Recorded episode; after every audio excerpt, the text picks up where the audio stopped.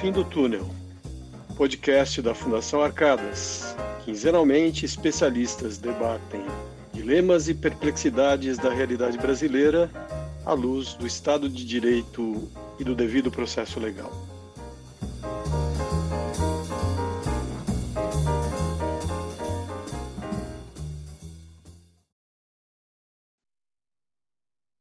Olá, muito bem-vindos a mais um episódio de Jus no Fim do Túnel, podcast da Fundação Arcadas, que hoje é, trata de um tema que talvez seja antecedente lógico de todas as nossas preocupações, que é o tema sobre o ensino jurídico. Estou aqui para conversar sobre isso, sobre os desafios, sobre as nossas perspectivas, quatro ilustres professores, amigos, é, professor Carlos Alberto Bolonha, que é professor da Faculdade Nacional de Direito é, no Rio de Janeiro e é, da qual é diretor, inclusive. Também está aqui o professor Celso Campilongo, professor da Faculdade de Direito da USP, da PUC, ele é vice-diretor da Faculdade de Direito da, da, da USP e chefe do Departamento de Teoria do Direito na PUC professora Maria Paula Dalari Bucci, que é professora da Faculdade de Direito e presidente da nossa comissão de graduação. E também temos aqui a honra de estar com o professor Oscar é, Vilhena, que é diretor da Faculdade de Direito da Fundação Getúlio Vargas, onde leciona é, Direito Constitucional e outras matérias, outras disciplinas. A todos eles, desde logo, meu mais sincero agradecimento em meu nome, em nome da Fundação. E eu, então, começo com uma pergunta dirigida a todos. É uma pergunta geral, começo pelo professor Carlos Bolonha. É, professor, como, como você vê é, o atual panorama é, do ensino jurídico? Quais os principais desafios, quais as principais perspectivas? Muito obrigado pela sua presença. Muito obrigado, professor Flávio Yachel. É um prazer estar aqui com vocês todos. Saúdo minha queridíssima colega professora Butch, professor Campilongo, professor Vilhena, é muito prazer em revê-los. A que aqui está conosco. Saúdo o público em geral. Essa é uma pergunta bastante difícil, querido Flávio, porque nós teríamos que analisar pelo menos três grandes dimensões né, que eu considero importantes na realidade do ensino jurídico. Em primeiro lugar, o pano de fundo. Não é? Eu acredito que hoje não se possa pensar, né, no momento atual, nem para o futuro, o ensino jurídico, se não tendo em mãos um projeto de Estado brasileiro muito claro. Né? E quando eu falo de projeto de Estado brasileiro, eu estou falando, sobretudo, né, na formação, na capacitação em geral da sociedade brasileira para a vida de Estado, e estou falando, sobretudo, do papel e do conhecimento das instituições brasileiras, especialmente os poderes né, e seus órgãos respectivos. Né. Vejo esse pano de fundo com grande preocupação, porque há um desconhecimento generalizado, especialmente na própria eh, dimensão universitária do ensino jurídico. Uma segunda dimensão que me preocupa muito para o ensino jurídico é propriamente no que diz respeito ao plano intrínseco, né, o curso de direito propriamente dito. Eu entendo que, desde a dimensão curricular e todas as atividades né, é, pertinentes ao que se pretende em termos de formação jurídica, né, especialmente porque, tradicionalmente, nós formamos advogados, né, formamos burocratas, né, formamos é, acadêmicos, eu acho que o ensino jurídico no Brasil ainda não cumpriu o que deveria ter cumprido em relação à Constituição de 88, ou seja, o seu papel humanístico e social. Né? Então, temos um déficit aí em relação ao ensino jurídico com a própria Constituição. Como vai se desenvolver isso, eu não sei. Eu acho que um primeiro passo, e saúdo aqui a iniciativa de termos um, um conselho, um comitê pensando né, ensino jurídico, é, eu acho que é uma, uma necessária e permanente comissão para estudar e pensar essa realidade do ensino jurídico vis-à-vis -vis a nossa Constituição de 88. Né? E uma terceira dimensão, para ser muito pontual aqui na minha exposição, é o currículo do curso. Né? O currículo ele precisa de novas formas de estruturar-se, né?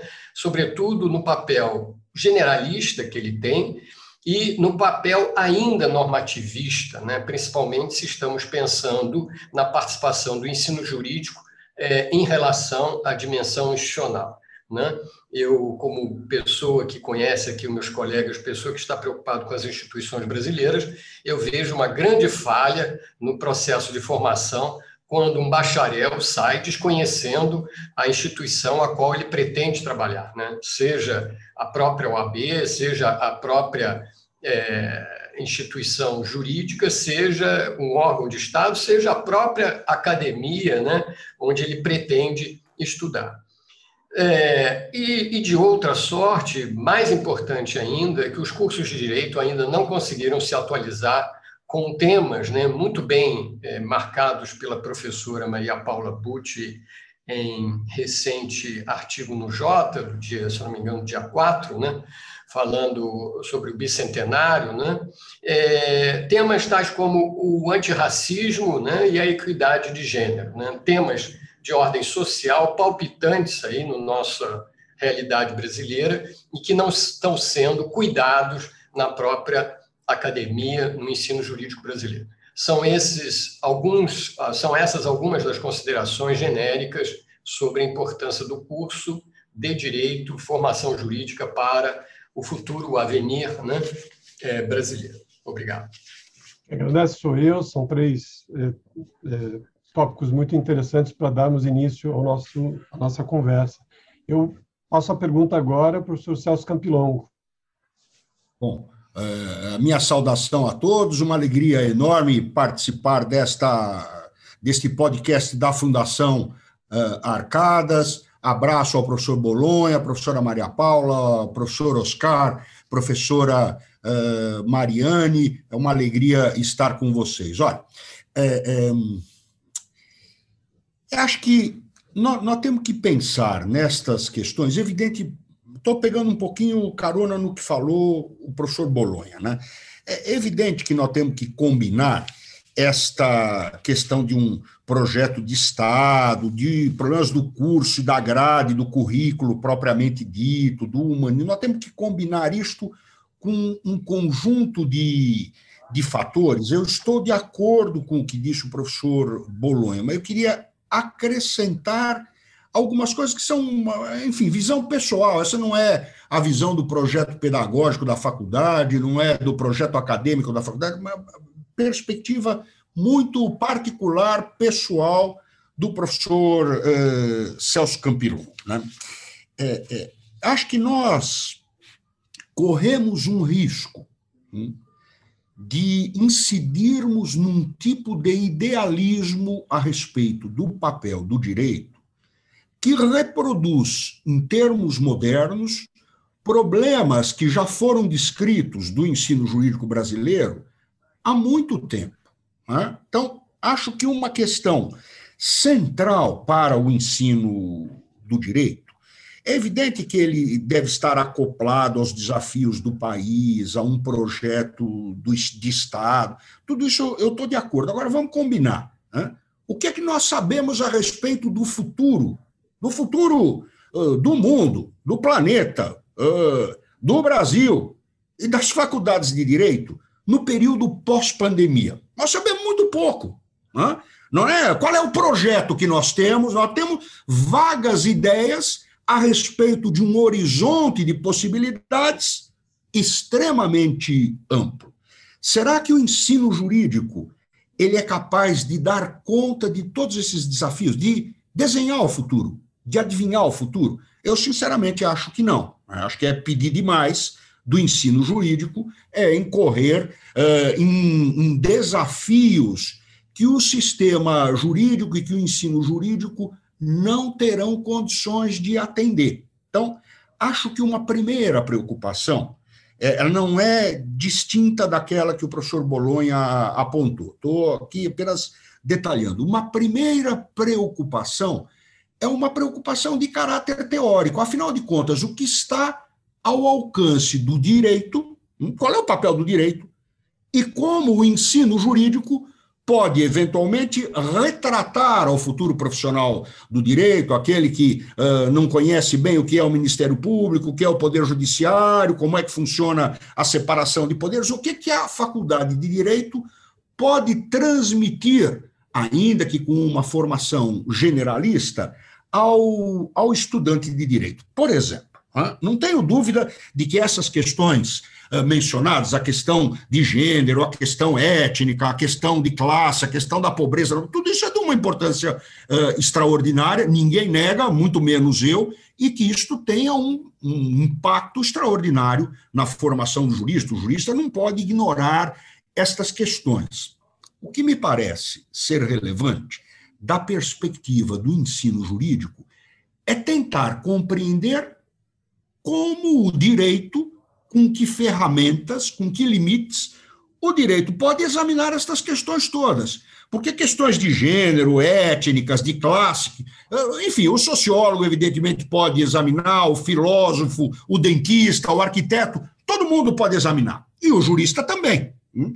A questão é saber com que ferramentas, qual é o tipo de uh, binóculo, de óculos, de lente que o ensino jurídico é capaz de oferecer ao futuro jurista. Acho que aqui tem um ponto crucial uh, do ensino jurídico. Na pretensão de abarcar Deus e sua época, o projeto de Estado, o gênero, a classe, a raça, a eliminação da pobreza, que são questões relevantíssimas, nós, em alguns momentos, acabamos perdendo a perspectiva de quais são os limites do direito para incidir sobre estas questões todas. Tá? O que acaba gerando um tipo de pensamento jurídico idealista que deposita eventualmente uma confiança demasiada nos avanços tecnológicos das últimas décadas, que são significativos, mas estão muito longe de substituir por completo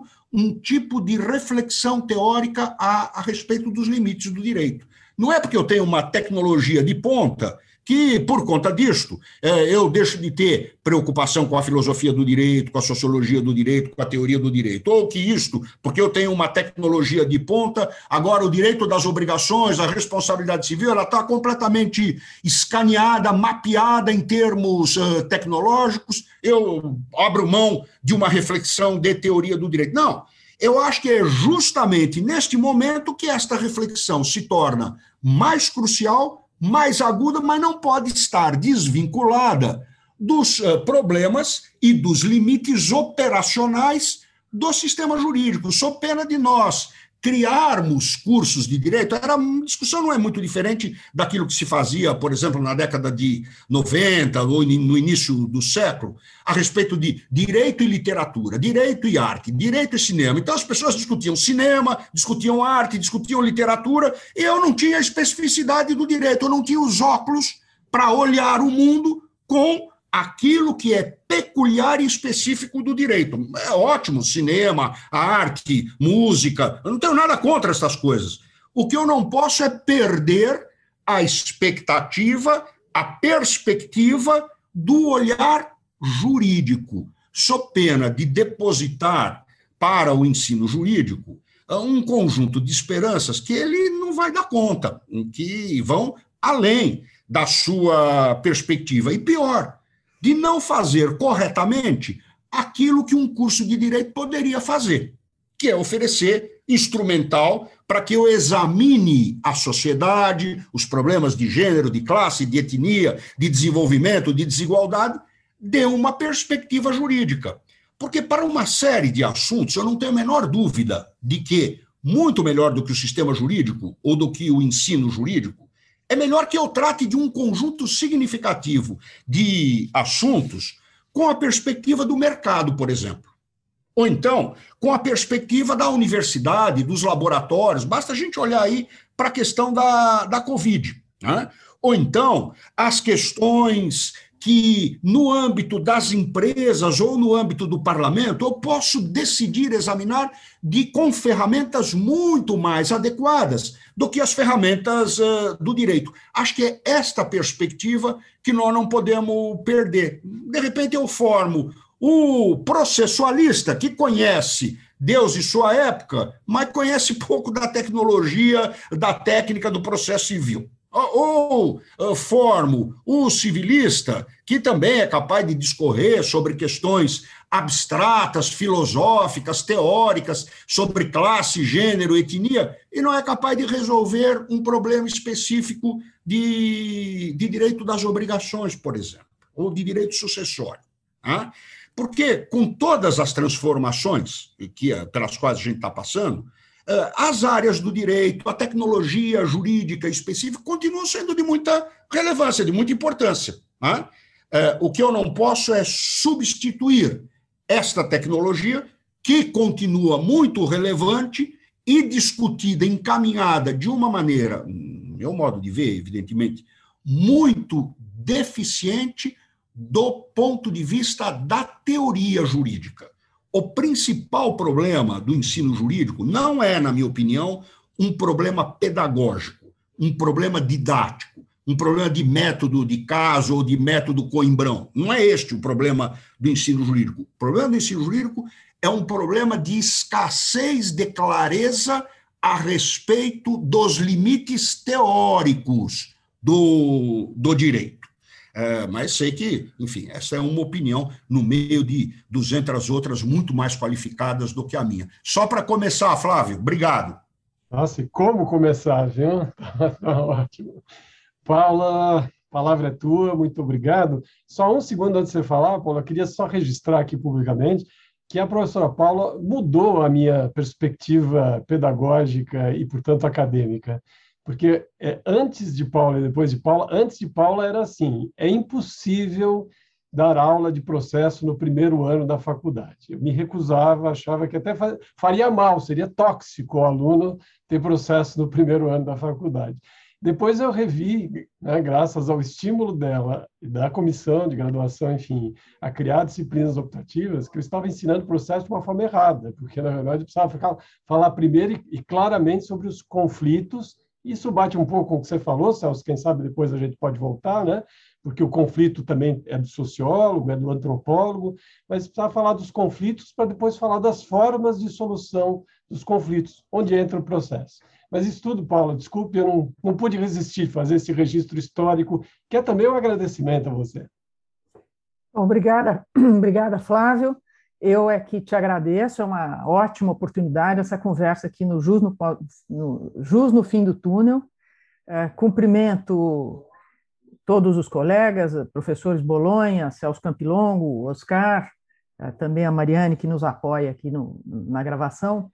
É, e o fio condutor que eu vou usar para situar a pessoa que nos ouve, talvez não, não esteja acompanhando de perto de onde vem essa conversa, é que a comissão de graduação da Faculdade de Direito aprovou, em 2017, na verdade, a congregação da Faculdade de Direito da USP aprovou um novo projeto pedagógico. E vem desde, desde esse momento, na verdade, começava até antes, a faculdade já vinha fazendo uma discussão, é, pensando no ensino jurídico, na sua reformulação. Esse projeto, pra, ele, ele abrange várias coisas, mas para encurtar uma das coisas que ele fez foi trabalhar com maior flexibilidade, diminuir a parte obrigatória do currículo, que era quase tudo, e reservar 30% para as optativas.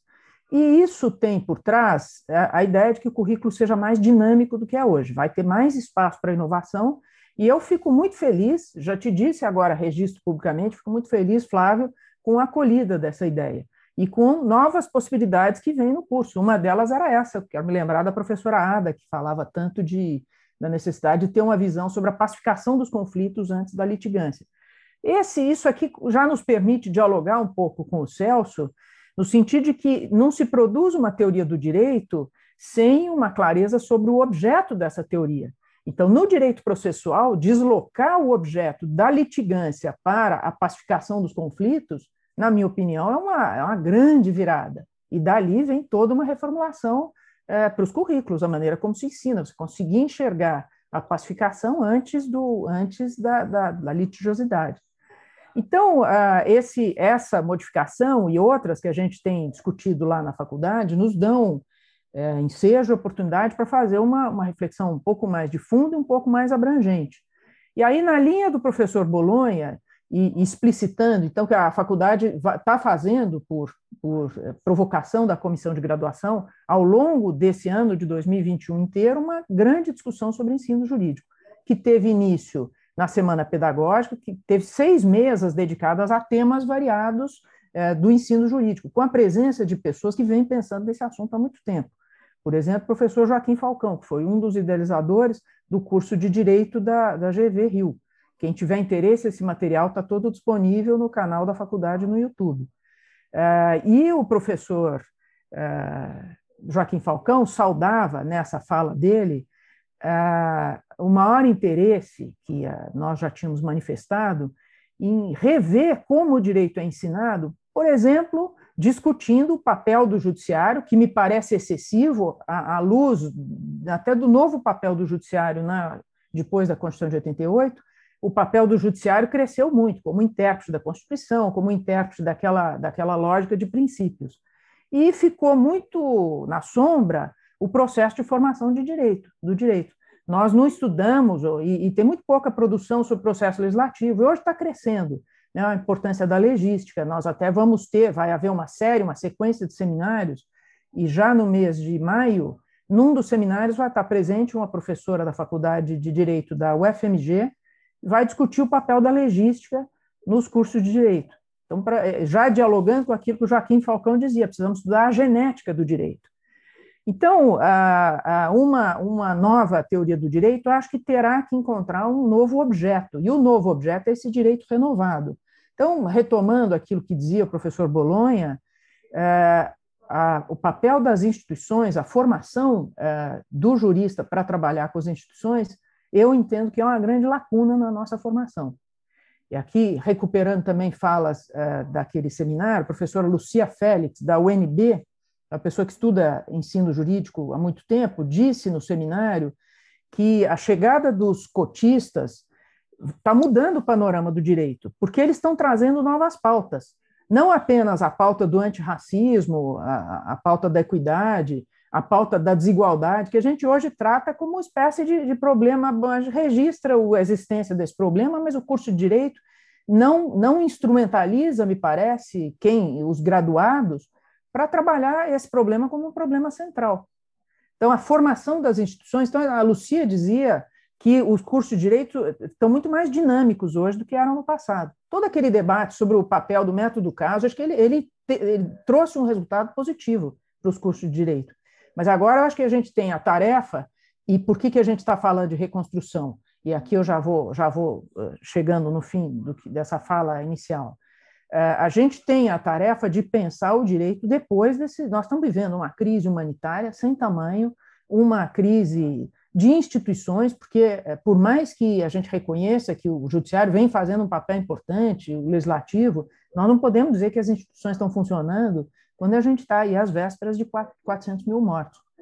Então, eu acho, eu vejo uma urgência, e aí eu, eu, eu não tenho problema de reconhecer que há um certo caráter idealista, mas eu acho que ele, ele é necessário, ele é idealista no sentido de, de, de entender que o curso de direito e os cursos de direito espalhados aí pelo Brasil afora poderão ter um papel na reconstrução que virá depois da pandemia.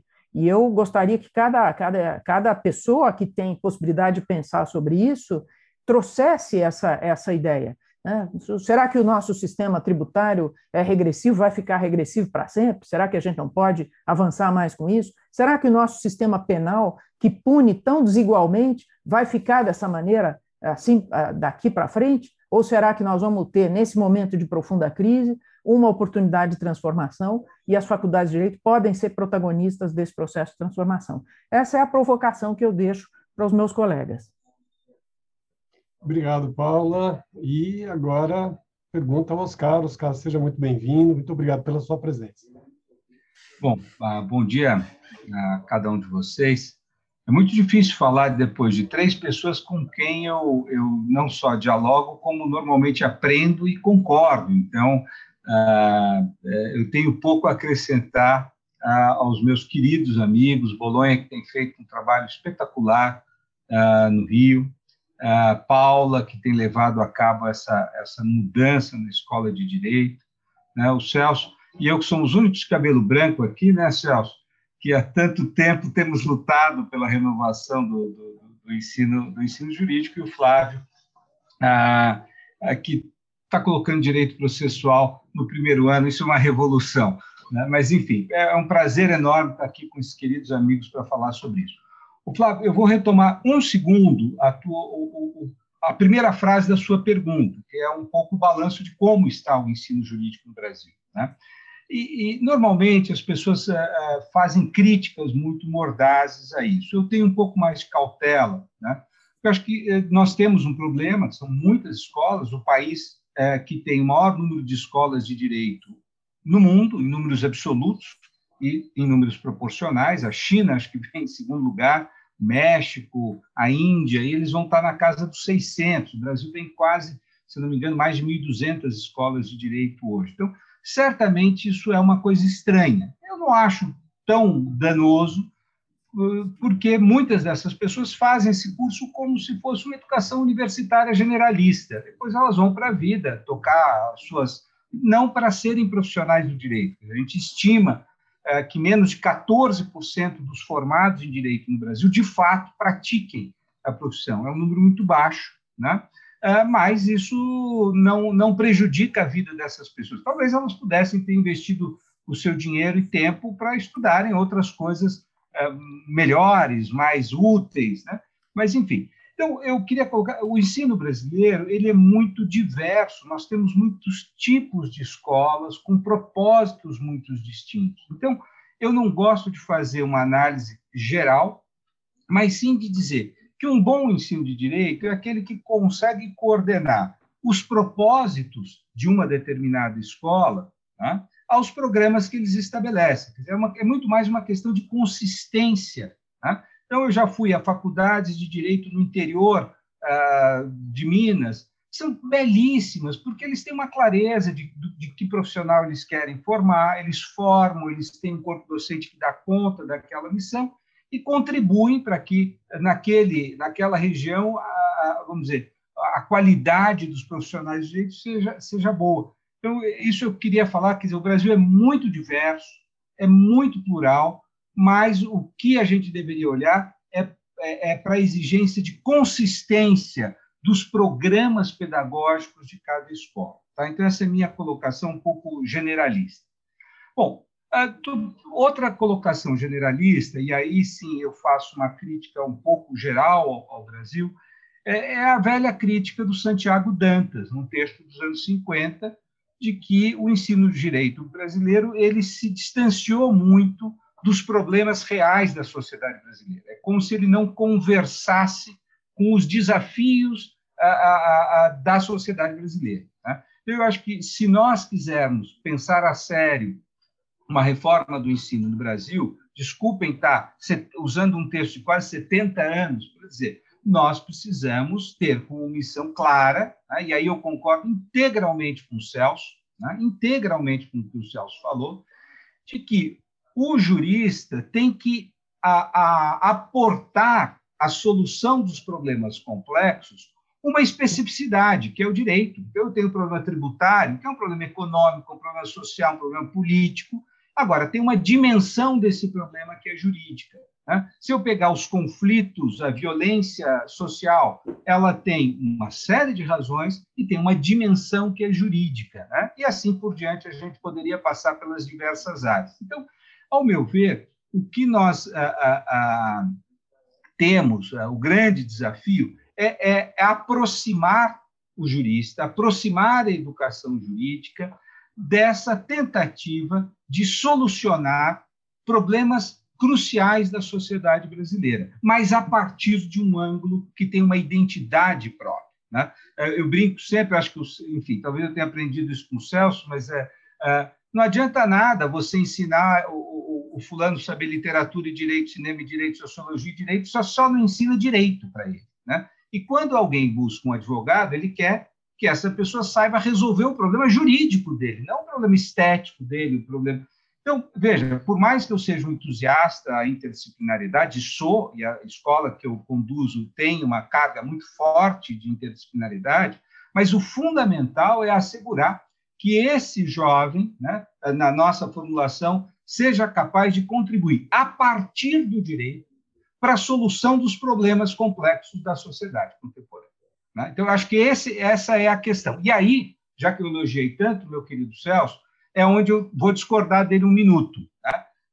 O, a pedagogia está associada ao que você quer ensinar. Então, me parece que alguns métodos, né, como o método de caso, o método de projetos, por exemplo, ele é, é, contribui mais para formar um advogado capaz de solucionar problemas do que o método Coimbrão. Né? Então, aí, acho que há uma certa convergência entre essa escola que se tornou distanciada dos problemas brasileiros com os métodos discursivos de ensino, porque vive-se num planeta distinto daquele que é o planeta real. Acho que nós podemos buscar uma convergência. Bom, para concluir essa primeira parte, então, do, do, ponto de vista muito concreto, e acho que aí a convergência também com a Paula e com o Carlos. Né?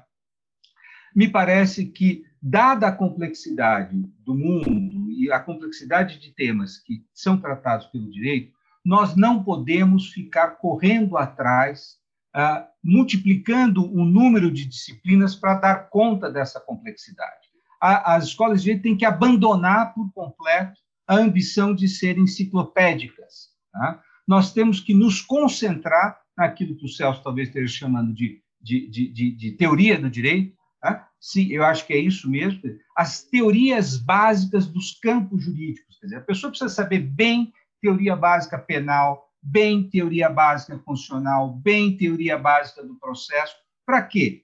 No futuro, que nós não conhecemos, elas possam contribuir para a solução dos problemas a partir dessas teorias. Então, abandonar por completo esse ensino enciclopédico que inspira muitas das nossas escolas, que são pautadas nas principais leis e na conclusão de todas as, o ensino de todas as, as leis. Eu lembro do meu curso de Direito Civil, era do artigo 1 ao último artigo do Código de Direito Civil, é, dando uma, quase que igual tempo a todos eles. Não faz nenhum sentido. Né? Bom, ah, por último, e aí ah, realmente concluo, ah, me parece que nós temos um enorme desafio, que é o impacto da tecnologia sobre o campo jurídico. Né? Quer dizer, isso vai ser devastador sobre as profissões jurídicas. Então, quando eu falo nessas mil e tantas escolas, se já uma parte pequena dessas pessoas vão trabalhar no direito, ah, no futuro irá, é um número menor. Tá? Por quê? Porque todas as tarefas repetitivas serão ah, passíveis de serem realizadas por outros profissionais, engenheiros, economistas, tecnólogos, ah, que vão estar acoplados com algum tipo de pensamento jurídico. Né? Então, surge, quer dizer, a, a, a profissão jurídica deixará de ser monopólio dos juristas ela passará a ser exercida por um conjunto de outros atores, né? e os, os advogados e advogadas vão precisar reencontrar qual o seu espaço dentro desse universo. Acho que o espaço é esse espaço mais sofisticado de arquitetos de solução de problemas jurídicos complexos. Por quê? O operador do direito esse desaparecerá enquanto profissão jurídica. Não que a operação do direito não perdure, mas ela não será mais vamos dizer, o ensino jurídico não será a melhor qualificação para você operar o direito. Né? Muitas vezes vai ser alguém da área de tecnologia que vai fazer isso, como a gente viu nos bancos em tantas áreas. Quer dizer, houve uma, uma inundação de tecnologia que afastou as outras profissões. Bom, então acho que é isso que eu queria para dar o chute inicial. Oscar, muito obrigado. Bom, eu acho que nem precisava, eu, podia agora sair da sala e vocês podiam continuar conversando, que não faria a menor diferença, uma vez que vocês já é, instalaram o debate entre vocês. Mas então, eu acho que talvez seja mais produtivo voltar mesmo na ordem que nós seguimos, até para ficar uma, uma certa é, equidistância. É, e voltar então ao professor Bolonha, se ele me permite, claro, para fazer a, a réplica que quiser, se é que é caso de réplica, não sei se é exatamente isso, porque muitas das, ouvindo aqui como um, um mero moderador, é, muitas das considerações que, que vocês fizeram, de alguma forma, são complementares, a maior parte delas, eu, eu ouvi dessa forma. é, são análises de, de, de, pontos de vista diferentes, mas que retratam o mesmo, claro, o mesmo objeto e muitas vezes o mesmo ponto é, essencial. Mas, professor, se possível, e fique absolutamente à vontade, professor Bolonha, para é, replicar o que quiser replicar, para comentar o que quiser comentar e retomar de onde quiser retomar, mas a partir de dois pontos que, que você levantou, é, Bolonha, é, papel humanístico e social e, e a questão do, do currículo, eu, eu, eu, talvez você pudesse tocar dentro desse assunto geral em, em duas, dois pontos que me que me, que me eh, que são alvo da minha curiosidade em particular. Começando do fim para o começo. Quer dizer, se nós temos problemas no currículo dos cursos, e você mencionou é, falha de formação, até que ponto nós, da faculdade do ensino jurídico, sofremos por é, problemas que nós não conseguimos resolver para os quais nós somos impotentes diante de, da, da deficiente formação do aluno que nos chega. É, isso é uma preocupação que eu tenho, que eu sinto, e não tem nada a ver com cota, não, tem a ver com um problema universal, né, de, de, de falhas na formação do aluno que nos chega. E, e, tentando ligar uma coisa com a outra, do ponto de vista do curso de direito, é, ouvindo vocês, eu fico pensando, bom, é, será que existe mesmo uma contraposição entre papel é, humanístico e social de um lado e, e, formação que, por conveniência, eu vou chamar aqui de técnica, vai? A palavra não é muito simpática, mas é, será que existe? Porque, na verdade, para eu desempenhar o meu papel humanístico e social, eu não me valho de uma ferramenta e, portanto, não é falso essa contraposição entre técnica e humanismo. Na verdade, o discurso não deveria ser da complementariedade. Enfim, volto a dizer, palavra é tua, faça o uso que quiser dela. Flávio, obrigado. Quanto tempo a gente tem? Porque senão eu falo demais e você é um irresponsável. Não, não, não, por favor. É mais ou menos, se você puder, mais ou menos aquele, aquele tempo que cada um mais ou menos seguiu na. Você disse tudo quando as nossas falas né, foram complementares. E eu acho que não vou dizer nada de novo aqui para os call de juristas que estão aqui, eh, Celso, Maria Paula e Oscar com um brilhantismo e falas muito adequadas aqui, mas eu, eu me preocupo e volto à minha tese do pano de fundo do projeto de Estado. Talvez isso não seja assim ah, relevante ou talvez seja idealismo, mas eu só quero lançar uma grande pergunta, né, pra, especialmente para o público em geral, é como a gente pode pensar um, um, curso de direito, né, um programa de direito, como disse o professor Oscar muito bem, é, coerente, né, com uma proposição é, é, adequada à realidade brasileira, quando hoje nós, em 2021, ainda temos a dificuldade de entender a importância da educação no Brasil. Ainda entender, me desculpa a fala aqui, é, na, no meu viés, na minha perspectiva, ainda entender a importância de universidade pública para o Brasil.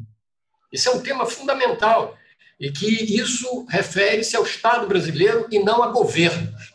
Então, vai a minha crítica logo de imediato que, se não revertermos as ameaças que são feitas né, às universidades públicas, teremos também problemas em cursos de especialização, como curso de direito, como curso de medicina, como curso eh, de enfermagem, o que for. Então, temos que reverter esse quadro e criar realmente, né, e aí eu acho que os juristas têm um papel importante, um projeto de Estado adequado, compreendendo realmente o que é o fenômeno da educação pública e privada. E aí pega o gancho também no que o Oscar falou, dimensionando esse universo de mais de 1.500 cursos, professor Oscar, em direito no Brasil. Né? Disparado o maior número de cursos de direito em todo o planeta. Então, acho que isso precisa ser muito bem pensado, senão não vamos poder discutir o ensino jurídico nos próximos anos. Quanto ao currículo em si, e a pergunta me parece pertinente, né, se haveria uh, integração ou não, diversidade entre o ensino técnico, normativo, como disse o Oscar, nós aprendemos, eu também aprendi assim, do artigo 1 ao último artigo do, do Código Civil, né? É, e a relação com a, as dimensões sociais e, e, humanas e humanísticas, especialmente com temas palpitantes, é, eu parto da ideia do, do Oscar dizendo que, na verdade, os cursos precisam ter coerência. Né? O aluno precisa entrar na faculdade de Direito e sair sabendo o seu real papel. E acho que o diminuto percentual de profissionais na área jurídica não é só uma questão de mercado, é também um conhecimento da alta produtividade que cada um desses indivíduos pode ter na sua própria sociedade. Né? Especialmente que nós estamos falando de pessoas entre 18 e 25 anos que têm um alto potencial criativo. criativo. É, então, eu acho que os currículos, e, e, concordo novamente com a fala do, do Oscar, perfeita, é, não temos aqui a ambição é, de adicionarmos mais é, é, temas, mais conhecimento, mais especificidade. Temos que ter um, um caráter é, coerente e adequado à realidade social. Então, nós temos que falar de instituições, nós temos que falar de temas é, da pauta social, como antirracismo, equidade, problemas de, é, de projeto penitenciário brasileiro e por aí vai. O que, na verdade, falha no ensino jurídico, porque nós não temos uma formação e um incentivo aos nossos professores. No campo da pesquisa, no campo do, do, do, dos projetos de extensão, eu vejo muitas propostas que trazem esse vínculo entre o ensino normativo e uma realidade social. Isso acontece. Mas aonde estão, Flávio, os incentivos? Um, um professor PQ do CNPq ganha R$ 1.100 como incentivo para fazer pesquisa. Isso não são nem 180 dólares. Isso não dá para comprar uma literatura recém-publicada para os seus alunos para estudar, especialmente numa universidade pública ou numa faculdade pública como a, a, a qual eu pertenço. Bem, o déficit de eh, alunos que chegam, como você bem falou, de eh, má formação, desde o ensino fundamental, médio, você apontou essa, essa questão, novamente eu remeto a um projeto de Estado. O quanto o Brasil reconhece a importância da educação como princípio prima facie constitucional para que se dê jeito ao desenvolvimento social, político, econômico brasileiro. É? Porque, na verdade, se você não começa lá de baixo, você não vai conseguir uma formação. Não vai conseguir. Eu me preocupo muito, eu sou professor de TGE, com muito orgulho, né? e faço minhas homenagens aqui ao professor Dalari, né? que foi mencionado aqui logo no início, pessoa sem, sem comparação, um mestre dos mestres, mas é, com muito orgulho eu recepciono todos os alunos que chegam na, na nossa faculdade, né? com uma diversidade tremenda, porque recebemos alunos de todo o Brasil. Pois bem, a minha grande preocupação não é ensinar teoria alemã do século XIX, não é ensinar teoria política uh, do início da modernidade, não é ensinar o projeto uh, constitucional brasileiro, a história do constitucionalismo brasileiro, para que eles tenham uma noção. A minha preocupação é como eles comecem como eles podem começar a raciocinar juridicamente. Então, as minhas questões sempre propostas são problematizantes, são de cunho crítico e são de cunho relativo à nossa própria realidade, à nossa própria Constituição. E eu vejo, Flávio, a dificuldade que é para esse processo é, de raciocínio, de compreensão aos problemas brasileiros. os problemas apontados são da realidade individualíssima do aluno. Então, de, de, de imediato já se vê um desafio da individualidade do aluno para um senso republicano, um senso é, é, coletivo, que o, o, o formando o egresso de uma faculdade deve ter para cumprir a sua meta, como disse o professor uh, Campilongo, ou seja, como ele deve cumprir o seu papel junto à sociedade. E esse está sendo o desafio agora. Colocar e tirar disciplinas, colocar e tirar conteúdos é, programáticos, isso não vai adiantar. O, o, o curso de direito ele precisa ser conhecido não só na sua tradição, mas na sua importância institucional brasileira. ele precisa ser apreendido.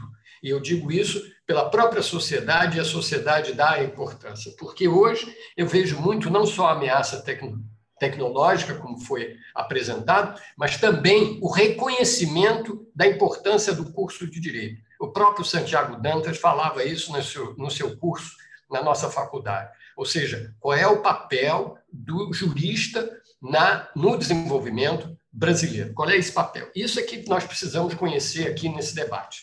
E espero que possamos continuar. Me desculpe se eu tomei aí mais 10 minutos. Muito obrigado.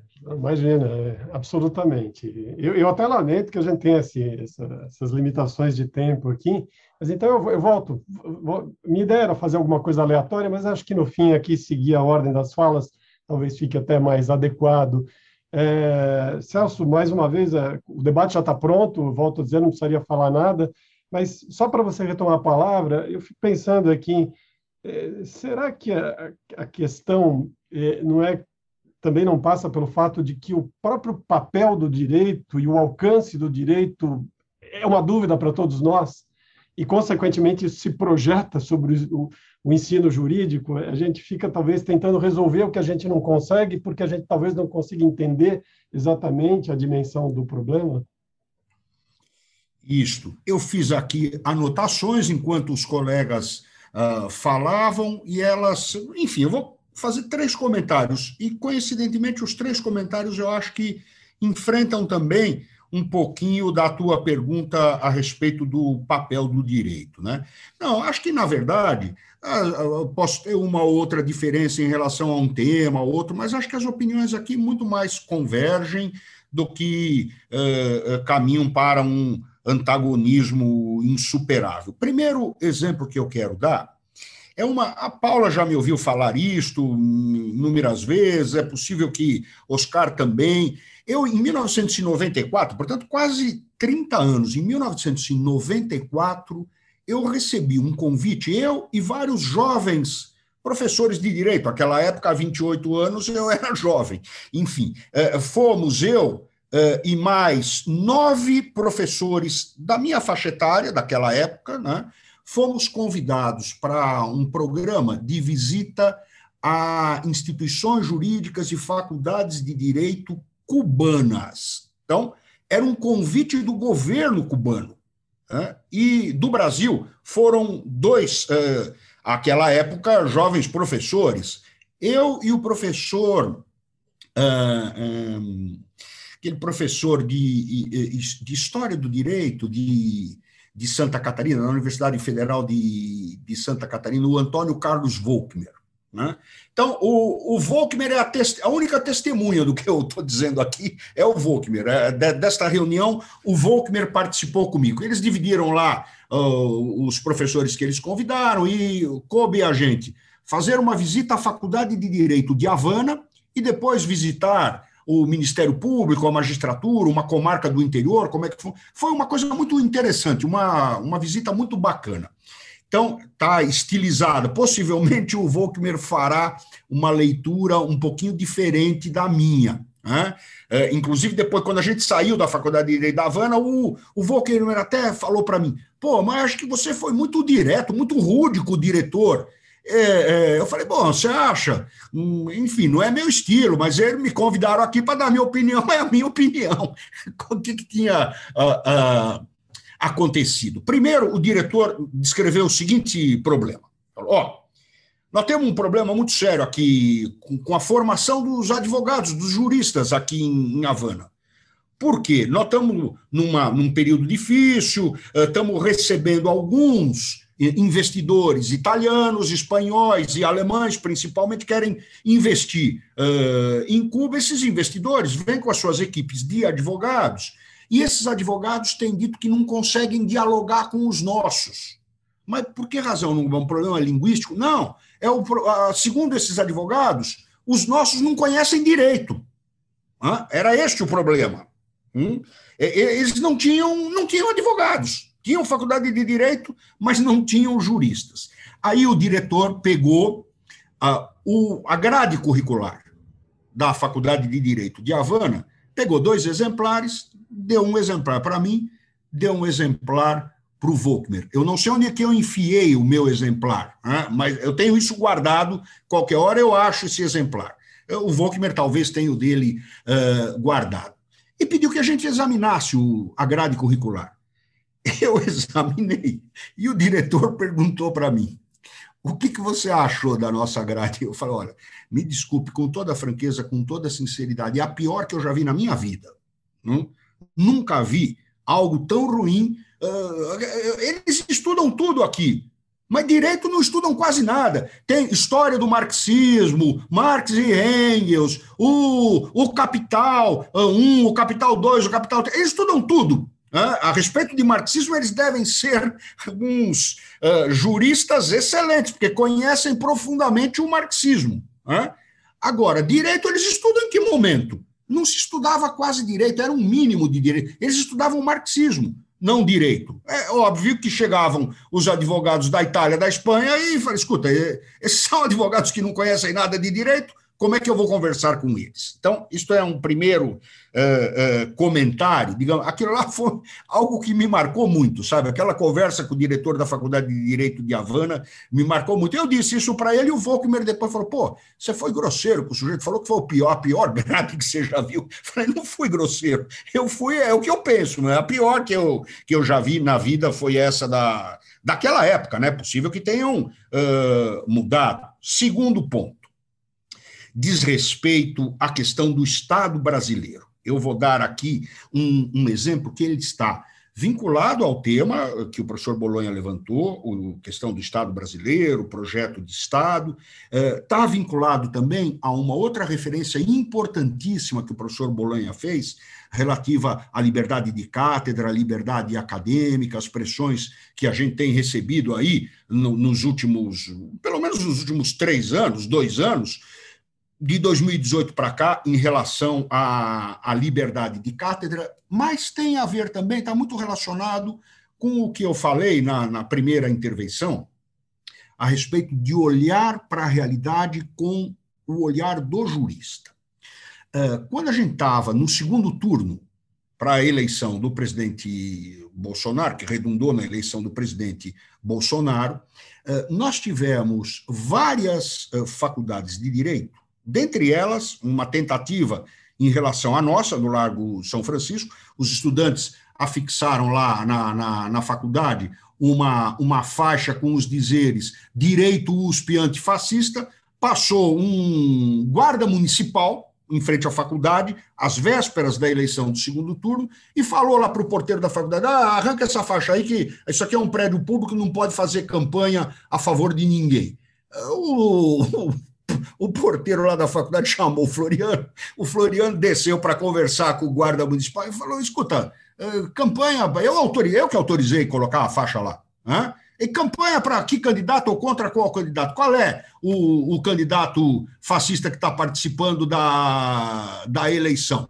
E o, o guardinha falou: o senhor sabe muito bem. Falei: ó, o Floriano disse para ele: se o senhor vier aqui com uma ordem judicial, eu tiro na mesma hora. Mas já aviso também que eu já estou preparando o recurso, sabe? A hora que o senhor chegar aqui com, a, com uma ordem judicial uh, determinando retirar a faixa, no mesmo momento nós vamos recorrer desta decisão, porque ela será uma decisão arbitrária, inconstitucional. Mas isto aconteceu simultaneamente em várias universidades, em várias faculdades. E o pior, e aqui eu chamo até. Bom, nós temos lá, está escrito na Constituição, de uma clareza, de uma literalidade inquestionável, que o ensino superior se rege pelo pluralismo, pela possibilidade de crítica, uh, pela visão plural. Está escrito lá, é um ensino superior se orienta por estas diretrizes constitucionais. Muito bem.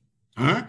É, é, em diversas universidades, em diversas faculdades, a polícia chegava não como guardinha de trânsito, mas chegava como a ordem judicial.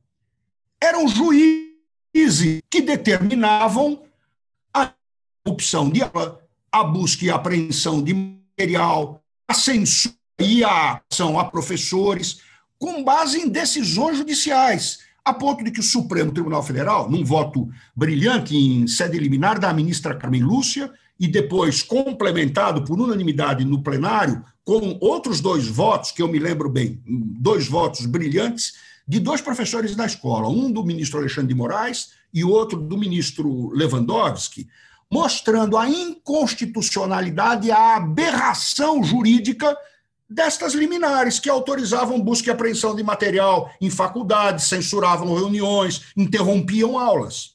Né? Ora, onde é que eu quero chegar? Né? Examinar com olhar jurídico, com técnica jurídica, a Constituição de 88, aí concordo com o professor Bolonha, nós não cumprimos a Constituição de 88. E durante este período aí, formamos juízes que não conhecem o direito constitucional brasileiro. Só um juiz que não tem a menor ideia do que seja a Constituição brasileira ou do que, se, do que seja o, o ensino superior é que pode dar uma liminar dessas. Né?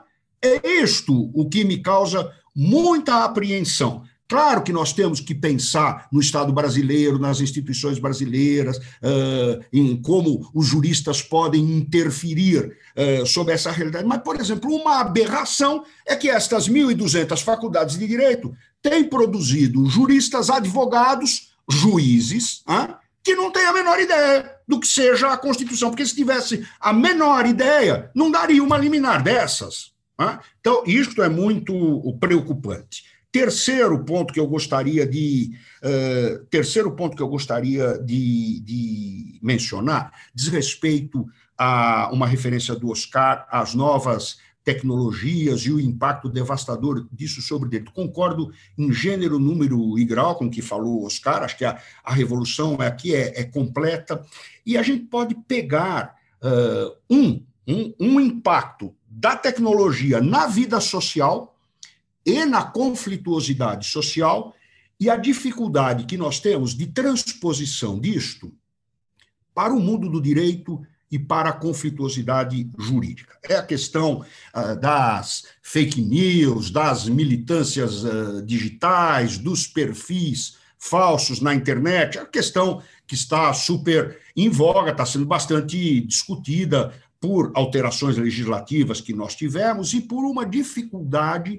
que diferencia, eh, digamos, o tipo de tratamento jurídico à conflituosidade decorrente do uso das redes sociais, que é um padrão de conflituosidade completamente diferente do conflito entre marido e mulher, entre uh, uh, proprietário e locatário, ou entre patrão e empregado. Toda esta conflituosidade com a qual o direito está acostumado a lidar, essa é uma conflituosidade passível de ser processada por um conjunto de organizações, de organizações formais. Né? Isso tudo passa por tribunais, por partidos, por sindicatos, por associações de classe. Eu tenho um conjunto de instituições formais que, de alguma maneira, funcionam como leito institucional para a resolução desta conflituosidade. Se eu saio deste padrão de conflito social, que é um padrão para qual a interferência do direito não é uma interferência que elimina o conflito de classes, elimina. O direito não faz nada disso. Mas o direito, de algum modo, estabelece um parâmetro para uh, pôr um ponto final na conflituosidade. Não se trata de uma conflituosidade sem limites, uma conflituosidade sem fim. E as organizações formais, vocacionadas para o processo decisório fazem a mesma coisa.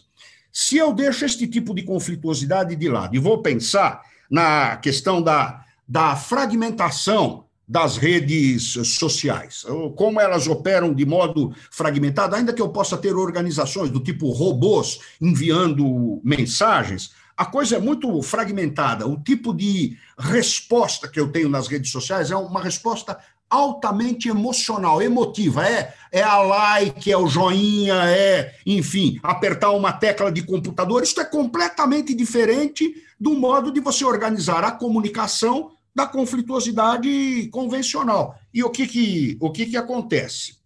Eu tenho também, nestas milícias digitais, uma espécie de conflituosidade sem ponto final. É uma conflituosidade sem fim estas guerrilhas culturais na internet estimulam um conflito sem fim e sem a pauta institucional oferecida pelas organizações. A consequência disto tudo é que eu tenho uma enorme dificuldade para fazer com que o direito ou com que os próprios tribunais possam, de alguma maneira, regular e reprimir este padrão de conflituosidade sem fim. Então, isto tem menos a ver com uh, ensinar o que está na Constituição, no Código Civil, mas formatar o estudo do direito, a reflexão dos juristas para um tipo de problema disruptivo e inédito decorrente da tecnologia. Então, acho que aqui nós temos uma obrigação, um tipo de obrigação, uh, enquanto juristas, professores de direito, que é um pouquinho diferente daquela de você reproduzir o conhecimento acumulado na área do processo, na área do direito penal, na área do direito constitucional. Aqui eu estou diante de um desafio. A questão é menos de legislata e mais de legiferenda. Mas é evidente que os juristas têm que se preocupar e muito com isso, e uma boa parte do futuro do ensino jurídico, das polêmicas a respeito do ensino jurídico, serão jogadas neste campo, como corretamente indicou o professor Oscar agora há pouco. Foram os três comentários que me ocorreram. Flávio, obrigado. Imagina. Bom, Paula, eu acho que seria inútil eu, eu, provocar alguma coisa. Acho que você deve ter tantas ideias na cabeça que eu não, não ousaria limitá-las. Por favor, a palavra é tua. O, só precisa liberar o microfone. Obrigada, Flávio. De fato, as questões são muitas e eu vou concentrar o que eu vou falar em uma ideia principal, que é a ideia de. Eu acho que a gente vive nos cursos de direito num processo de muita fragmentação e muita especialização. Vocês falaram no problema da tecnologia, falaram do problema das instituições, nós podíamos falar em outros problemas, o problema ambiental. O mundo vai passar por um problema ambiental muito grave e as nossas faculdades de direito estão pouco instrumentalizadas para isso. Então, eu não acho, quando a gente pensa no curso de direito, eu não acho que a gente consiga solucionar a demanda de um projeto mais coerente é, só a partir de, de, de, problemas que são novas tendências e, e, são coisas para as quais nós temos que dar respostas. Mas quando eu penso no curso de direito como um, como um conjunto, como uma estrutura, como uma estrutura que forma pessoas para pensar, eu acho que um problema que a gente vive hoje é a falta de, de, é falta de um projeto coletivo, um projeto orgânico, que organize essas, esses novos temas. Isso tem relação com a percepção, duas coisas que foram ditas. Primeiro, a necessidade de formar os juristas, formar bem com as teorias gerais. Não adianta eu ensinar para um jurista o último grito do direito processual, porque amanhã vem uma lei e derruba. Aliás, isso já foi dito há mais de 100 anos. Né? Mas eu preciso ensinar esse jurista a pensar como é que funciona o mecanismo do processo. Por exemplo, que o, que o direito processual é o que permite que eu separe o conflito do seu processamento num tribunal, por exemplo. Isso, isso, isso é da essência do funcionamento do conflito judicializado. Então, eu preciso ensinar o jurista no, no, no, logo que ele chega. Então, tem o que, o que uh, a gente podia chamar dos cânones do direito, as regras do direito, as regras básicas do funcionamento, que estaria, por exemplo, na teoria geral do Estado, na teoria geral do processo, na teoria geral do direito constitucional e assim por diante. Então, eu estou de acordo que o jurista precisa ter esse mínimo. E aí, não, não, nem seria o caso aqui, acho que você tem mil possibilidades de desenho de, de projeto e cada faculdade vai fazer a sua de acordo com os seus professores. Mas isso você não pode perder. Agora, quando no passado foram inventadas aquilo que parecia novidade, desde direito e literatura até a própria sociologia do direito, que 30 anos atrás era uma novidade, ela foi posta para introduzir um certo pensamento jurídico. Então, você precisa compatibilizar o que é essa formação geral, que é o que permite que o jurista formado vá eh, se entender com outros juristas, é o que dá para o sistema jurídico esse caráter de sistema, você precisa combinar isso com a capacidade dele pensar e resolver coisas novas, problemas novos. Mas isso tudo está mergulhado num sistema maior, e eu quero voltar para esse, esse ponto nós, é, nas faculdades de direito, estamos formando jovens que vão, ou, ou eles vão ser, repetir o que está aí, os vícios na sociedade brasileira, ou eles vão ter uma visão que lhes capacita a fazer uma intervenção mais profunda. Então, não é se o jurista deu uma sentença totalmente contra o direito, é claro que isso é um problema. E eu acho que isso é um problema de como o direito forma. E se eu insistir numa formação que é toda fragmentada, em que ele tem contato com bons especialistas, mas ele não consegue enxergar onde é que ele está, qual é a realidade brasileira sobre a qual tô, ele está intervindo, eu acho que nós estamos falhando. O curso de direito é naturalmente conservador, e ele forma com o viés conservador, e os juristas e advogados são conservadores no mundo inteiro. Mas nós não, não precisamos ser tão conservadores. Eu acho que a gente tem obrigação, e, e, e esses que estão aqui dialogando, é, estão em algumas das instituições que, que, que, que dão base, que dão, são o, a fonte de referência para muitas das 1.200. As 1.200, quando vão fazer reforma de projeto pedagógico, vão ler o que nós estamos escrevendo que a Faculdade de Direito da USP está escrevendo, que a GV está escrevendo, que a FND está escrevendo. Então, um pouco essa reflexão a gente pensa é, para nós, mas com, com, pensando que ela pode fazer eco. Então, eu diria, pensar, pensar no Brasil e nos problemas brasileiros não é só pensar individualmente. Porque quando eu penso na Faculdade de Direito da USP, ela tem 45 grupos de pesquisa, 55 atividades de extensão cadastradas. Pensando no que você possa imaginar. É, lei de proteção de dados, meio ambiente, marxismo, é, vem para todo gosto. O que, que eu acho que falta? Falta um projeto orgânico e falta um projeto que diga, olha, a desigualdade é, no Brasil ela é tão séria que ela não pode ser um, um problema para uma atividade de extensão que o aluno vai dedicar 30 horas no curso e acabou. Ela tem que, ela tem que fazer parte dessas disciplinas orgânicas, dessa base. Né? Então, eu vou uh, citar uma que eu acho que é a mais emblemática de todas, que é o problema da representação política. A representação política, eu, professor Bolonha, sabemos, é um tema essencial da teoria geral do Estado. Mas ela é tratada naqueles, ou naquele semestre, ou para nós, num ano que tem a teoria geral do Estado, e depois o aluno não vai mais tocar nesse, nesse problema. A partir daí, o problema da representação política no Brasil ele vira um problema para especialistas em direito eleitoral.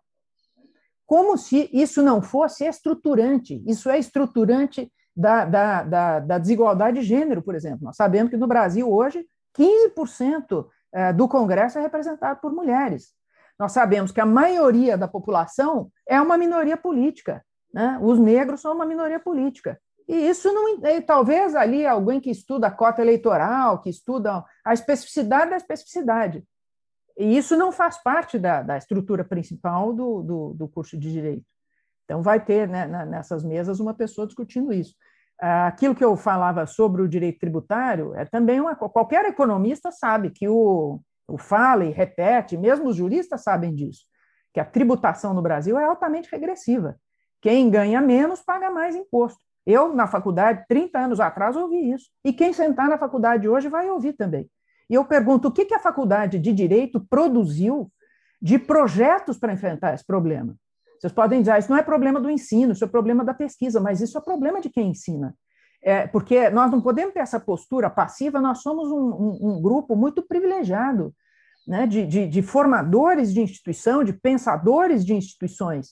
E nós não podemos dizer, ah, bom, o professor de direito tributário tem que pensar nesse, nesse assunto. Se a gente está pensando que, nesse momento dramático que o Brasil está vivendo, é possível gerar projetos transformadores, juntar essa inteligência que está nos cursos de direito e pensar novas instituições, são instituições, eu acho, que, que vão fazer sentido se elas forem capazes de pensar nisso.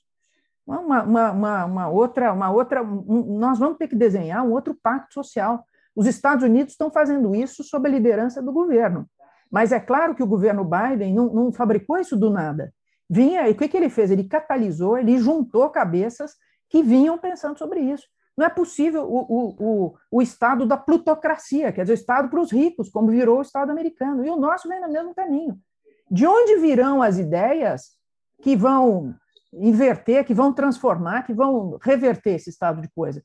A, a faculdade de Direito ela tem uma condição privilegiada não só porque é daqui que saem os juízes, os promotores, né, é, gente que vai pensar as empresas, mas é gente que pensa é, as regras jurídicas desse pacto social. Então, eu acho que nós temos uma condição de fazer muito mais do que vem sendo feito. Mas se nós não tivermos um pensamento orgânico, coletivo, institucional, nós vamos ficar lidando com, essa, com, as é, questões que ficam marginais nos currículos. E eu, eu acho que nós temos que trazer essas questões para o coração do debate sobre qual é o papel do direito, qual é o papel das instituições que pensam o direito e que formam os juristas para o momento que virá. Essa pandemia, um dia, ela acaba. Então, desculpa se eu me excedi no tempo, mas esse era o recado que eu queria trazer. Não, Paulo, em absoluto. É, é, Oscar, agora a palavra é tua, e, e como eu falei para a Paula, é, enfim, fique à vontade. Se, se você puder e, quiser, enfim, é, como você tocou na questão da tecnologia, dentre outros pontos, é, sabe, às vezes fica, fico pensando que a tecnologia é, corre por fora, né? Parece que ela corre por fora e, de repente, ela vai nos atropelar. É, não é que ela vai prejudicar tudo isso, não, pelo contrário, porque a tecnologia provavelmente será colocada a serviço de algum interesse, o Estado dela se valerá de alguma forma. Então, isso se liga a tudo que foi tratado aqui. Mas, assim, a minha pergunta, e, e ela interfere com tudo, né? Ela, ela, é, ela é meio de solução de conflitos, mas, ao mesmo tempo, ela é geradora de novos conflitos, foi lembrado aqui. Ao mesmo tempo, ela interfere, imagino, deva interferir na questão metodológica, é, então, ela, é, Oscar, dentro de outras coisas, você possa falar o que, que a gente faz para a tecnologia não atropelar a gente? Puxa, Flávio, se eu soubesse, eu pararia de trabalhar e venderia as minhas ideias. Viu? Bom, uh, vamos lá.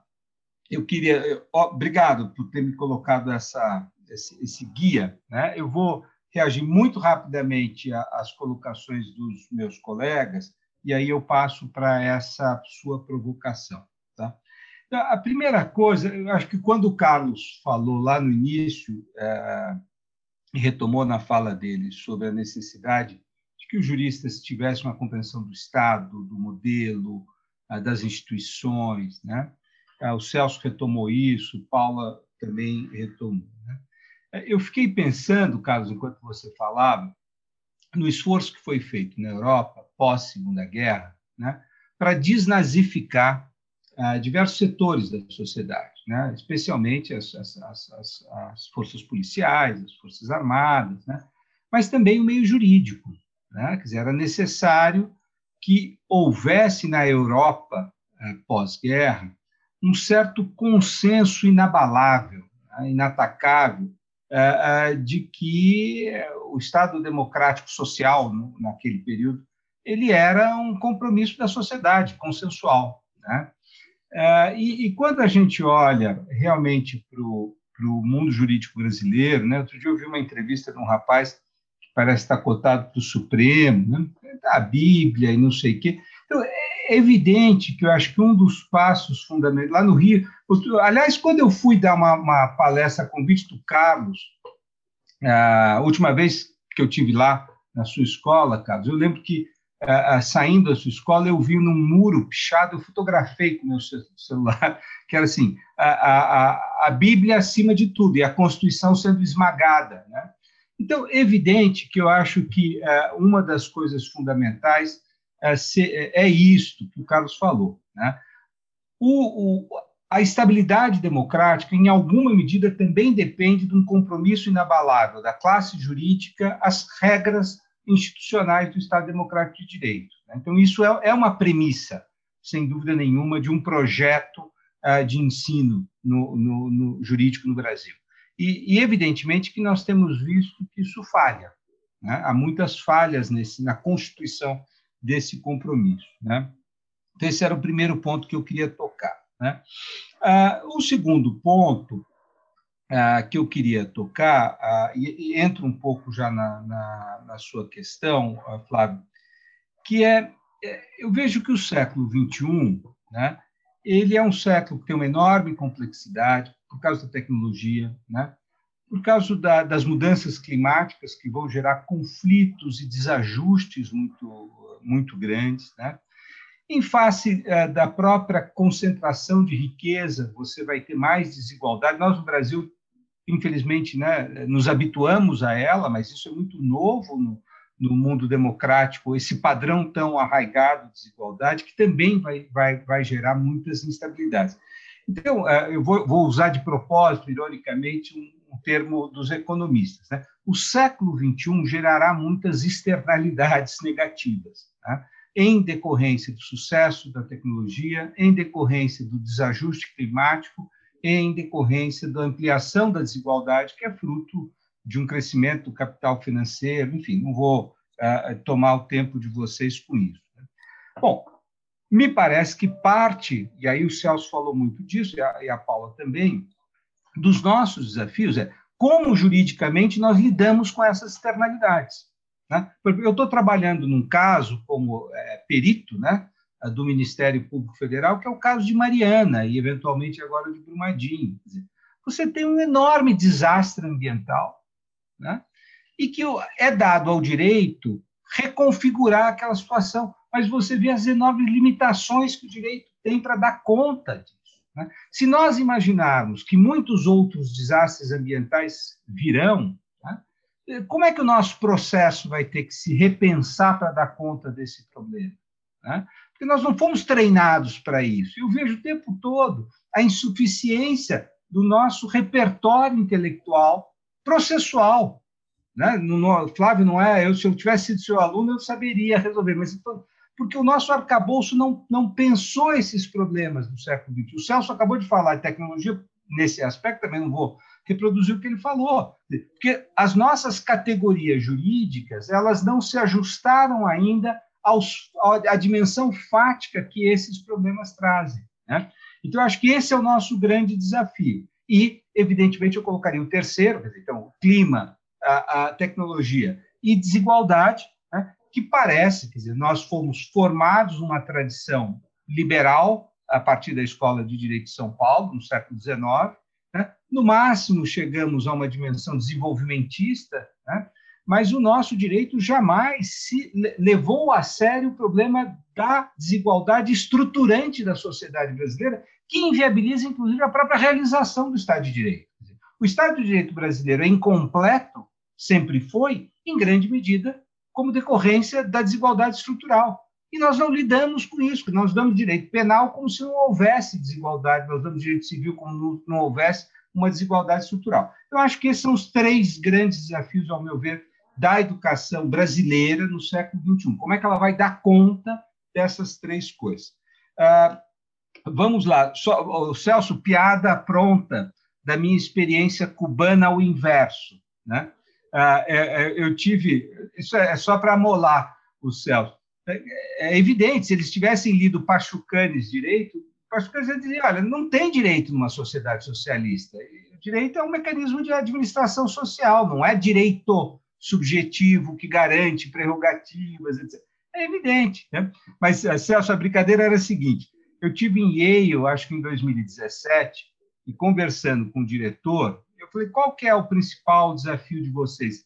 Olha, é reestabelecer uma escola de direito para os juristas, porque aqui cada professor tem um doutorado em economia, em filosofia, em história, em política, em sociologia, e no fundo nós estamos virando uma escola que é uma escola não de direito. Isso vindo do diretor da escola de direito número um dos Estados Unidos. Né? Por isso nós criamos um doutorado em direito né? Ele falava com muita glória em, em teoria do direito, porque nós precisamos ensinar de novo aos alunos e aos professores que não sabem mais as categorias básicas, o que é um direito subjetivo, o que é uma relação obrigacional. Né? Então, essas coisas eu acho que a gente precisa se dar conta de que uh, nós temos que retomar uma identidade dos cursos. Nós precisamos fazer bem aquilo que é demandado de uma escola de direito. Tá? Bom, tecnologia muito rapidamente. Flávio, eu uh, concordo com você, tem uma múltipla dimensão. Quer dizer, tem uma dimensão de que a tecnologia ela rege a vida de muitas pessoas. Né? Quer dizer, ela passou a ocupar, nós nos comunicamos tecnologicamente, nossas relações financeiras são mediadas pela tecnologia, então ela ocupa um, um enorme espaço. Então, sem dúvida nenhuma, o direito vai ter que se dar conta desse novo meio que é um meio de ordenação social via tecnologia. Né? Então, eu acho que esse é o primeiro ponto, quer dizer, é tecnologia como objeto do estudo do direito. Nós temos que estudar como a tecnologia ela é, é, é vamos dizer, difusa em todos os meios sociais, então tem que estudar tecnologia. A segunda é como é que nós empregamos a tecnologia como meio de ensino. Dizer, eu acho que a, a, pandemia nos deu um chute no traseiro, ou seja, todos nós tivemos que dar um pulo e, e, incorporar a tecnologia no, no, ensino. Né? Então, acho que isso é uma coisa que vai crescer no ensino e na pesquisa. Eu fico cada vez mais surpreendido com a garotada fazendo pesquisa com amplo emprego de robôs, etc., no direito. Né? Mesmo nesse projeto de Mariana, eu vejo lá a minha equipe, que é muito jovem, eles estão levantando a jurisprudência toda com robô. Né? Então, é, é a tecnologia também como meio nosso, não como objeto de pesquisa, mas como meio para a, contribuir para a nossa pesquisa, para o nosso ensino.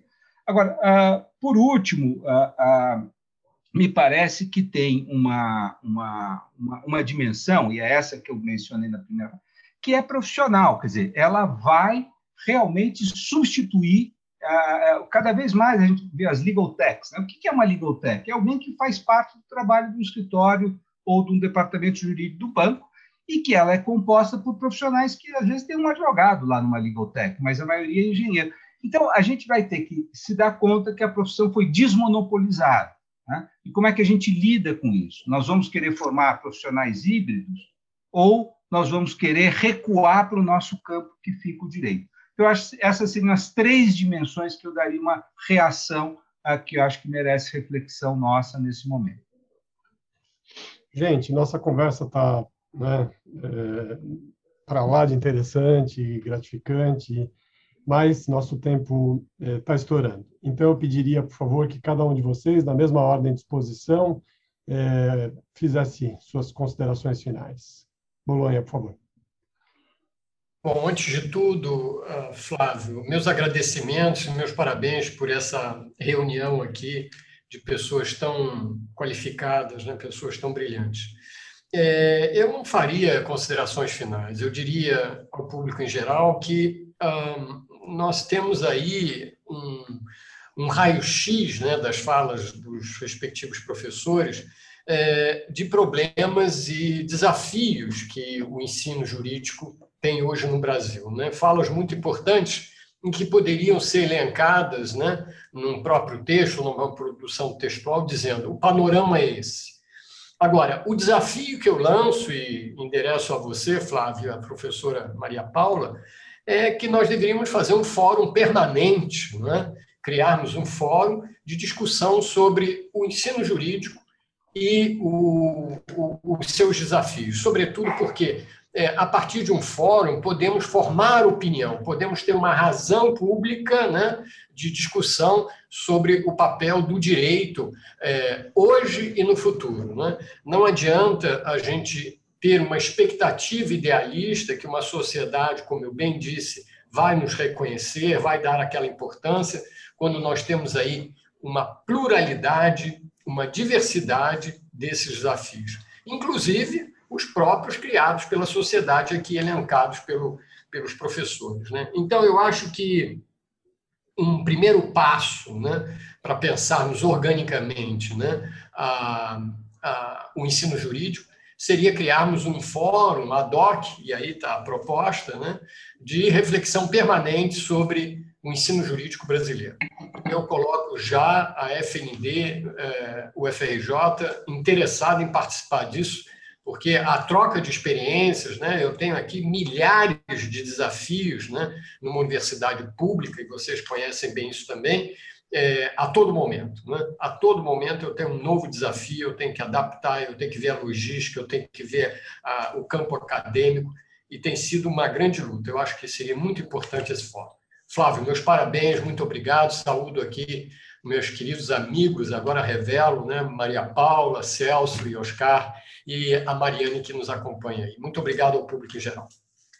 Quem agradece, na verdade, sou eu, e depois quem pode falar um pouco melhor sobre esse desafio é a Paula, mas eu é, coloco aqui, é, tenho certeza, apoiado pela diretoria e pelo conselho, a Fundação Arcadas à disposição do que for possível. Ela é uma fundação de apoio, na verdade, o nosso a nossa essência não está em nós, está né, nos, nos, professores da Faculdade de Direito, está na Faculdade de Direito.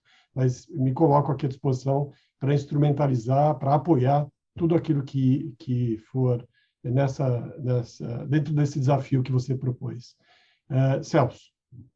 Bom, também queria agradecer, é uma alegria enorme poder participar deste IUS no fim do túnel, uma iniciativa muito uh, uh, interessante, muito válida da Fundação Arcadas. Parabenizar o Flávio pela iniciativa, alegria redobrada de poder participar dessa conversa com colegas tão ilustres. Comentários muito breves e rápidos.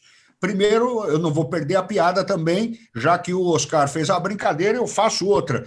Trata-se de um caso raro, então, Oscar, em que a Faculdade de Direito de Havana começou a discutir o assunto pelo menos 30 anos do que a Faculdade de Direito de Yale. É um caso, é um é caso a vanguarda, raro. Celso, é a vanguarda. É, segunda, segundo comentário. É, é, nós estamos muito preocupados, é óbvio, eu começo a formar um futuro jurista hoje, estou formando jurista para o, para o futuro. Né? É, é sempre prospectivo esse trabalho de formação, esse trabalho pedagógico. Eu tenho que preparar alguém para o futuro. Né? É, mas o futuro é o espaço do não saber. Ninguém sabe como será o futuro. Né? É, o futuro é um espaço desconhecido. O futuro é sempre contingente. Ele pode ser diferente daquilo que nós estamos pensando hoje. Né? Na Idade Média se usava a palavra geralmente no plural, se falava em futuros. Como eu não sei como ele será, ele pode ser de um jeito ou pode ser de outro, eu falo em futuros. Como preparar alguém para os futuros. Este é o nosso é o nosso desafio com o material que nós temos no presente como enfrentar esse não saber que é o lugar do futuro. É, e um último um último comentário, né? De como os problemas vão aparecendo e tem a ver com a representação política, com o perfil do Estado, com a autoridade. Eu li na, na, na na terça-feira, véspera do feriado, né? ontem foi feriado, na véspera do feriado, na terça-feira eu li um artigo no, no site do Conjur, né? um desses uh, uh, sites jurídicos bastante conhecidos, bastante populares. Tinha um artigo lá do professor Alessandro Ottaviani, que é um professor nosso de direito econômico, de direito financeiro. Lá, lá pelas tantas, eu ontem escrevi um, um bilhete para o Alessandro ah, para cumprimentá-lo a respeito do, do, ah, do artigo, achei que o artigo estava bem interessante, era um artigo sobre concentração bancária. Hum? Então, um tema relacionado ao antitruste, o Alessandro foi conselheiro do CAD, eh, digamos, os efeitos perversos da elevação da concentração bancária na sociedade brasileira, na vida brasileira. E lá pelas tantas, o Alessandro desenvolvia o seguinte argumento: eh, eh, olha, a, a dívida pública cresceu muito nos últimos anos e cresceu também o percentual da dívida eh, da União junto aos bancos, que aos bancos privados particularmente em decorrência desta concentração bancária. De modo a que eu posso especular, dizia lá o professor Alessandro no seu artigo, de modo a que eu posso especular sendo a União devedor, uma boa parte da dívida pública é uma dívida para com os bancos, que este perfil de dívida e de credores comprometa a democracia brasileira e a representação política no Brasil. Não entro no mérito se o cálculo dele está correto, não está correto, se é ou não aquele percentual, mas digamos que seja. Né?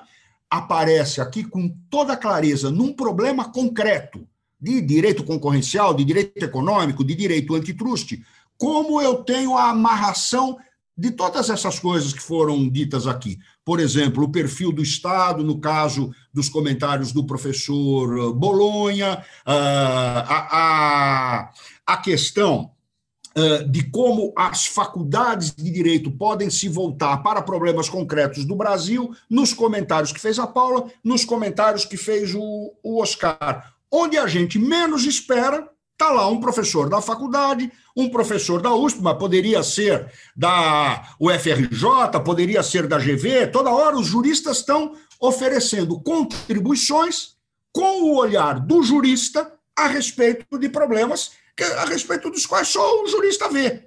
Eu não posso esperar, ainda que às vezes isto aconteça, que um comentário deste tipo aí, esse tipo de análise que um jurista fazia há dois dias no, no jornal, que isto venha de um, de um médico, de um dentista ou de um arquiteto. Quem tem que fazer isto é o jurista. E a gente tem feito. Né? O que nós precisamos, talvez, seja o que a Paula falou aí, trabalhar estas questões todas de uma maneira mais sistematizada, de uma maneira mais uh, orgânica. Enfim, foi o, meu, o que me ocorreu falar a título conclusivo. Obrigado, Flávio, obrigado aos colegas.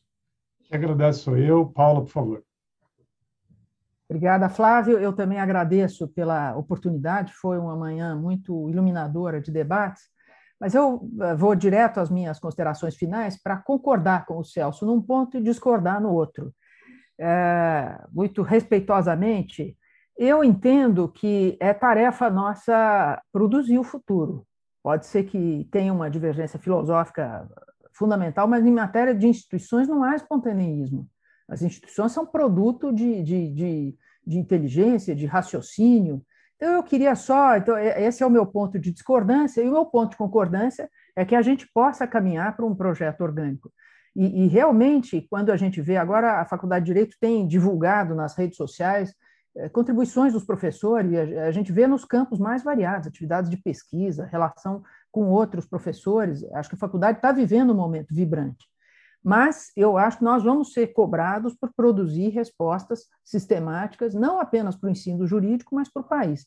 E eu vou, vou insistir nesse ponto e exemplificar com o seguinte: a Constituição, nós estamos vendo que ela está sofrendo ataques muito grandes, uma parte deles está sendo respondida pelas instituições, é, bem lembrou a questão do, do, da preservação da autonomia universitária, mas ela está sendo esvaziada por dentro em pontos importantes, por exemplo, a questão do orçamento.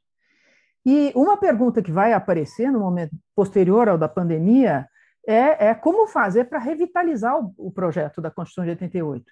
Eu não vou me filiar, eu sei que tem gente que está pensando em uma nova Constituinte, eu acho que seria uma loucura, porque o momento que a gente vive é um momento de desvalorização dos direitos e uma nova Constituinte vai nos colocar antes da Constituição de 88. Nós vamos voltar para os anos 80, isso vai ser um pesadelo. Mas nós vamos ser colocados diante do, do, desafio de como revitalizar o pacto da Constituição de 88. E isso em várias matérias. O direito financeiro vai ser uma delas, outras vão ser elas. Então, esse, esse convite, essa convocação uh, que fez o professor Bolonha, acho que existem fóruns, e eu quero terminar convidando todos vocês para assistir os seminários temáticos sobre ensino jurídico nesse projeto, que não por acaso tem o nome do ensino jurídico no bicentenário da independência aqui fazendo referência ao professor da casa, o professor Zé Reinaldo Lima Lopes, já escreveu isso. O projeto da Constituição de 1824, antes dele ter se transformado numa Constituição otorgada, era um projeto relativamente ambicioso de um país independente. E no centenário da independência, que vai ser, vai ser, né, nós vamos comemorar, o bicentenário no ano que vem, muitas coisas se, se marcaram, festas, etc., para dizer, bom, alguma independência o Brasil tinha conseguido. Então, no ano que vem, é que vai ser ano de eleições, mas vai ser ano de marcar também esses 200 anos, acho que é uma oportunidade a gente pensar altivamente como é que nós vamos revitalizar o projeto da Constituição de 88, esse compromisso social, incorporando é, desafios que são muito antigos, né, como a, o problema da desigualdade, com outros que são contemporâneos, como o da emergência climática, como o da, da, da, do papel das tecnologias, então, é, é, é, o que vai nortear, eu acho, esse, esse pensamento é a nossa capacidade de produzir altivamente, autonomamente, de maneira independente, soluções para o Brasil e que melhorem a vida das pessoas, né? que a gente não, não, não fique como espectador passivo do que a gente está vivendo. Mas eu termino agradecendo e cumprimentando todos vocês e você de maneira especial, Flávio, pelo convite. Obrigado, Paula. Oscar. Bom, eu também Prazer estar aqui com. Acho que eu só não conhecia a Mariane. Obrigado, Mariane, pelo apoio.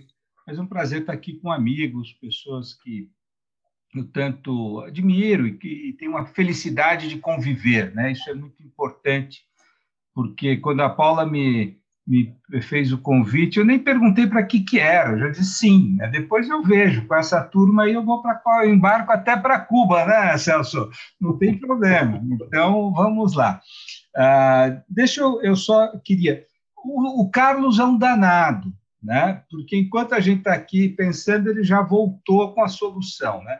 Eu acho que, Carlos, uh, sem dúvida nenhuma, a gente precisa urgentemente, ele mandou, não sei se passou para vocês também, enquanto a gente falava. O Brasil tem 1.800 escolas de direito, que é o dobro da China, que está num processo. Eu tive na China ah, recentemente a, a, intencional de crescimento de escolas de direito para atacar esse problema que o Celso falava. Então, a China fez um programa, os chineses fizeram um programa de crescimento de escolas de direito e ainda assim não chegaram à metade das escolas de direito do Brasil. Então, você imaginar o quanto a gente está fora de, de, de, de controle. Né?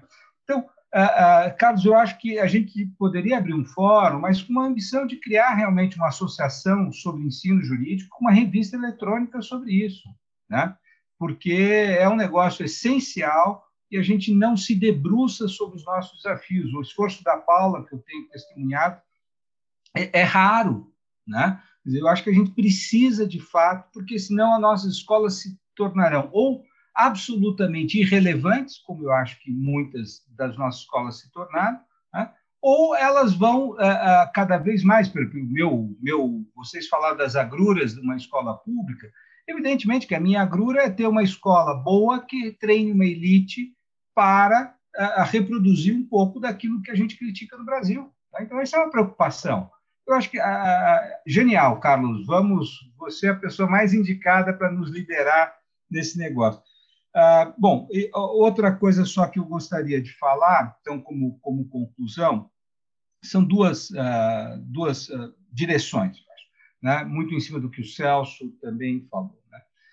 O futuro, nós não temos como prever como ele vai ser, nós temos algumas indicações. A implicação disso para o ensino do direito, eu diria, nós temos que ser radicalmente menos conteudistas. Radicalmente. Nós temos que saber mais teoria do direito, teoria geral dos direitos, das, das lógicas do direito. Acho que isso é fundamental. Senão, nós vamos gastar o nosso tempo, o tempo dos alunos, e os nossos alunos não servirão para nada num futuro que será diferente. Enquanto um aluno que tem boa formação uh, teórica, ele é capaz. Né? Outro dia eu estava numa conversa, vocês conhecem muito, eu acho uma das mentes mais brilhantes do direito, que é o Caio Mário da Silva Pereira Neto, e uh, alguém falava que numa, numa escola de direito nós ensinamos os jovens a montar aqueles quebra-cabeças, aqueles que encaixam né, os joguinhos, fazer forte apache, não sei o quê, né?